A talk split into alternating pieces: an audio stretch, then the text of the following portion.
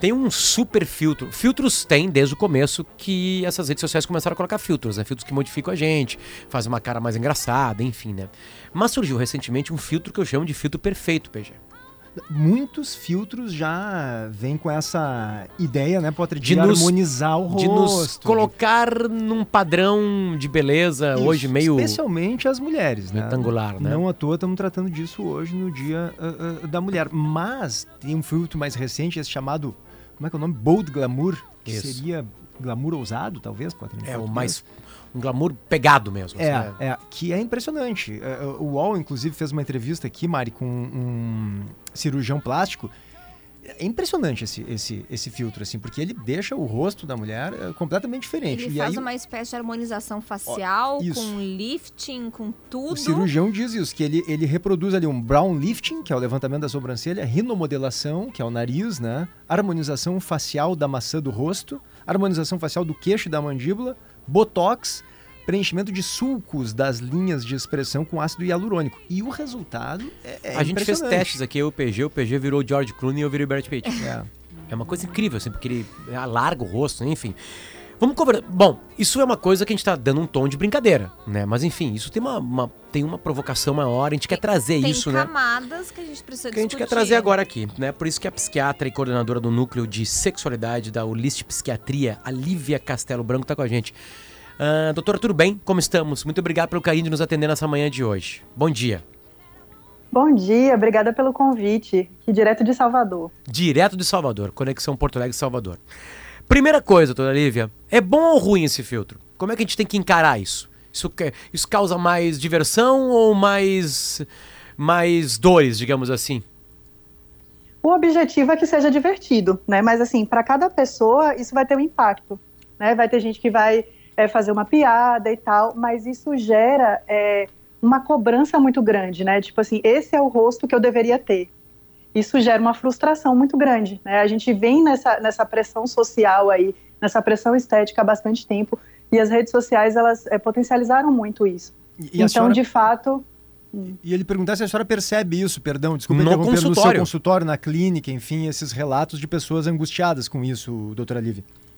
Bastante, principalmente depois da pandemia, que a gente teve muitas reuniões online e as pessoas se viam na câmera, né? Então você começa a, a se ver o tempo inteiro e aí você começa a questionar, poxa, mas meu olho, é, ah, porque tá caído, ah, porque eu preciso de um preenchimento, etc. Então, assim, isso aumentou bastante, de fato tá, tem sido bastante frequente. E o que que causa? A gente tem extremos nisso? Uh, a gente tem o que, que, que eu, claro, eu imagino o, o, pior que possa acontecer, mas enfim, assim, o que, que na média causa nas pessoas quando isso vira um problema na vida delas? Elas não estão dentro de um padrão de beleza, elas encontram esse padrão de beleza apenas no filtro, no Instagram, no TikTok, enfim, o que, que qual é a, a na média o que isso causa de mal para a sociedade? Isso pode causar, assim, um leve desconforto, redução de autoestima, etc. Mas isso pode levar junto, junto com outros fatores, né? É, isso pode levar a sintomas depressivos, isso pode levar a sintomas ansiosos. Então, às vezes, é, a gente, em quadros mais graves, a gente vê transtornos psicóticos também. Então, aquele transtorno dismórfico corporal, que a gente vê que a pessoa faz milhões de cirurgias plásticas e está com o rosto todo deformado e continua achando que, que não está bom, né? Então, assim, a gente vai vendo que pode ser desde um leve desconforto até de fato um transtorno psiquiátrico grave. Vira moda, né, doutora? Eu tipo assim, eu tô vendo agora uma moda, por exemplo, muito mais no mundo feminino assim, de bocas carnudas assim, exageradamente carnudas. É, isso é moda, isso fica um ano assim, depois muda para uma outra parte do corpo. Eu lembro do silicone, né? Que foi uma coisa, uma explosão, enfim, né? Nos seios, né? Eu e digo, agora já tem uma tendência de retirada, né? De Inclusive. silicone, exatamente. É, é, é, é, assim que funciona? É moda? É, não é? Enfim, doutora, fala pra gente como é que é exatamente esse mundo, já das cirurgias, das cirurgias plásticas, né? É, do ponto de vista da psiquiatria, a gente vê que isso é muito mediado pela cultura, né? Então a gente tem aquelas pessoas que são de referência, os artistas, que começam é, trazendo uma outra tendência que algumas pessoas replicam. Né, e aí vem vindo realmente com relação à moda mesmo. Mas a gente vê também que isso varia muito de lugar para lugar. Às vezes na Europa se valoriza mais um tipo de corpo ou tipo de rosto, no Brasil em outro, é, de outra forma. Né? Então isso também é muito mediado pela, pela, pelo local também.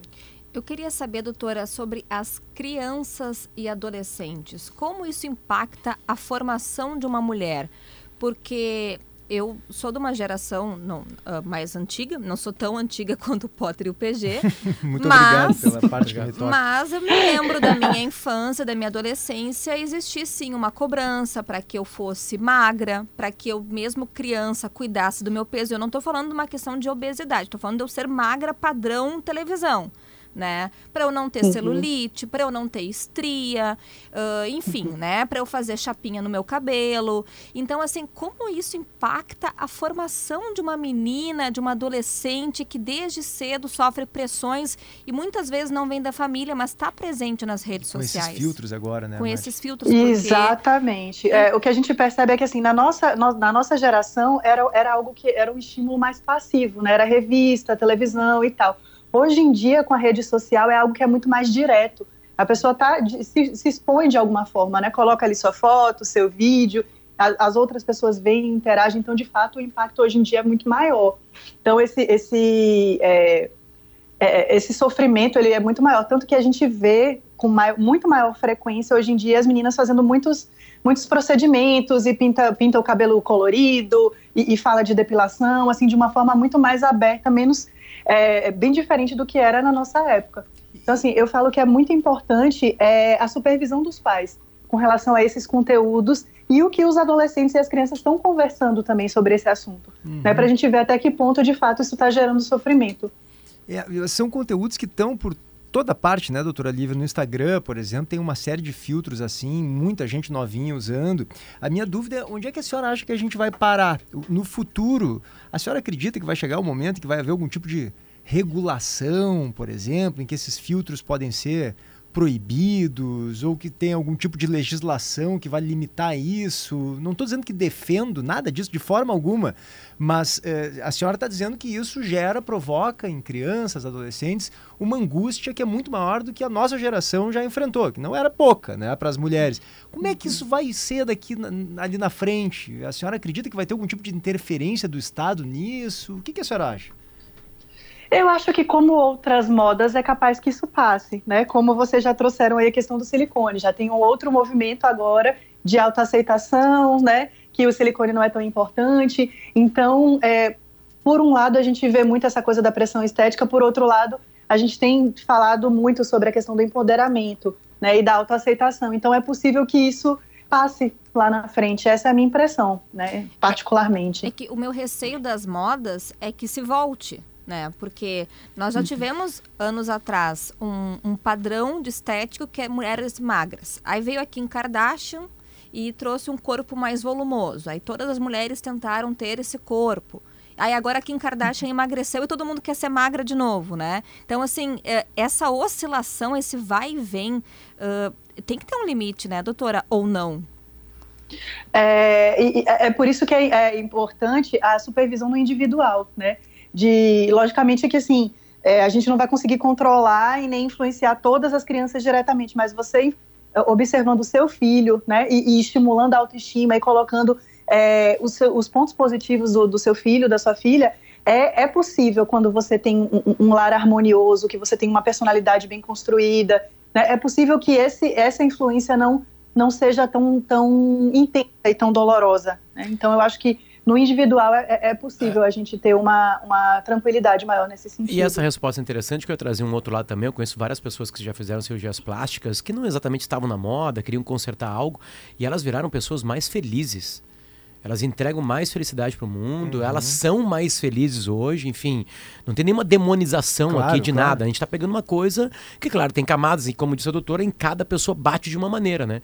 Mas a grande maioria das pessoas que eu conheço que fez algum tipo de intervenção, elas estão mais felizes, uma autoestima elevada, elas cresceram na profissão, né? Uma que eu conheci fez, fez muito tempo atrás, mudou como estudante sabe? As notas melhoraram, uma, foi uma coisa incrível mesmo, assim, uma mudança no corpo, porque sofria bullying, enfim, eu sei que, né, tem outros jeitos de resolver, mas tem histórias bonitas em cima disso aí também, né? Então tem uma coisa bem legal em cima disso, o equilíbrio para tudo.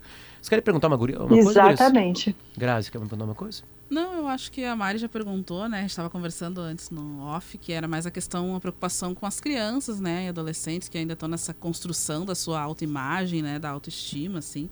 A gente também é educador, então a gente sempre fica com essa preocupação, né? Sim. E o sim. Jax tem uma pergunta para fazer, né, Jax? Doutora Lívia estava ouvindo aqui o nosso bate-papo e pensando aqui, hoje a gente, né, dia 8 de março, um dia de reflexão sobre o Dia da Mulher e todas as reflexões que a gente passa f- acaba fazendo nesse dia de hoje. Aqui a gente falando agora especificamente na questão estética, mas eu queria aproveitar que a senhora está aqui conosco para lhe perguntar. Hoje, nessa reflexão sobre direitos, sobre corpos femininos, sobre ah, psicologia, psiquiatria, a questão ah, né, mental, psicológica mesmo, no fato da questão feminina hoje, que envolve sexualidade e estética, enfim, todos os assuntos que perpassam os corpos femininos hoje. Ah, a que ponto a gente está?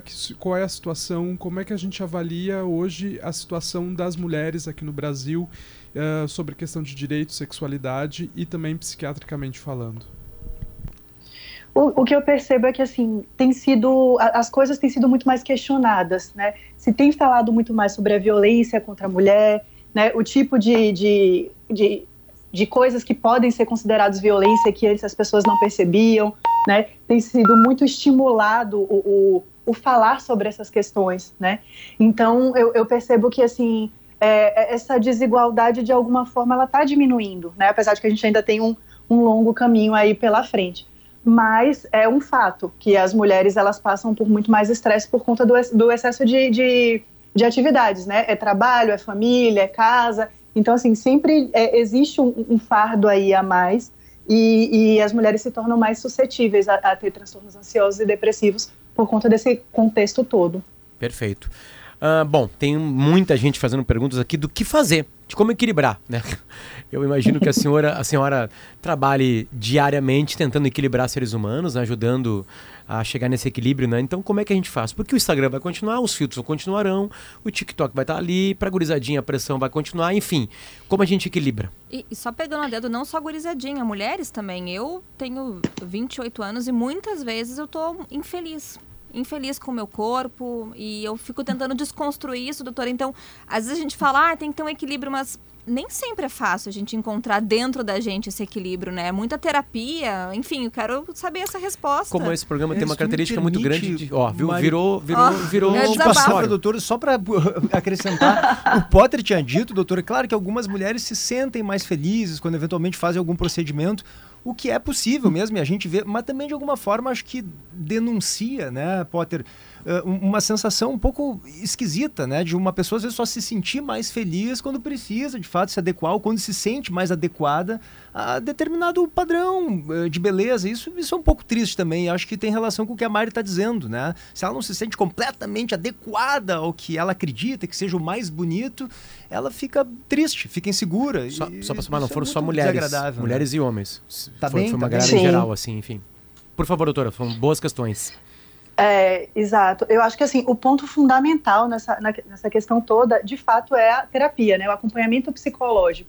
Porque o que que acontece? Os estímulos vão acontecer, mas a gente tem uma história de vida. Então pode ser que alguém fale de uma boca maravilhosa que está na moda e você- isso não seja um- uma questão para você, né? Talvez a questão seja é, uma outra parte do corpo que você sempre sofreu bullying, por exemplo, né? E aquilo de fato é, causa um alívio quando aquele problema é, é resolvido, né? Então, assim, é, o fundamental é acompanhamento psicológico, primeira coisa, porque cada um vai ter é, aquele seu calo, né, que precisa ser trabalhado. Segunda coisa que a gente fala sempre, organização de sono e de e atividade física. Porque se você faz atividade física, você vai lidar melhor com o estresse. Então, talvez esses problemas não mexam tanto com você. Né? Você dormindo bem também, você vai ter foco para suas atividades, para você conseguir distrair um pouco da, da, dos problemas. Né? Então, isso é para qualquer coisa relacionada à saúde, principalmente saúde mental. Mais uma coisa que, que, que vocês trouxeram aí, que a gente está discutindo também, é a questão dos debates, né? É, por exemplo, nas escolas, né, de estar de, de tá falando sobre esses assuntos, de, de, escutar o que é que os jovens estão trazendo, porque quando a gente vai debatendo, a gente escuta a opinião do outro, a gente faz uma nova reflexão a partir daquilo, né? Então isso também ajuda bastante esses, esses grupos de suporte, né, para lidar com, com assuntos específicos. Bom, é, dicas importantes. Debater, dormir bem, ah, ter alguma atividade física e terapia que deveria ser é, Obrigatório. come- a pessoa nasceu no berço, ali no quarto do hospital e já tem que ter alguém ali Já falando tem um assim, né? divã ali. Ela tá chorando Ela assim, desse jeito, esse jeito de chorar é bonito, tipo assim, ali já tem que ter alguém falando, né? Obrigada, doutora. Muito obrigado, doutor, pelo carinho, mesmo. Obrigada a vocês pelo convite. Volte sempre, tá? Até mais. Obrigada. Tchau, tchau.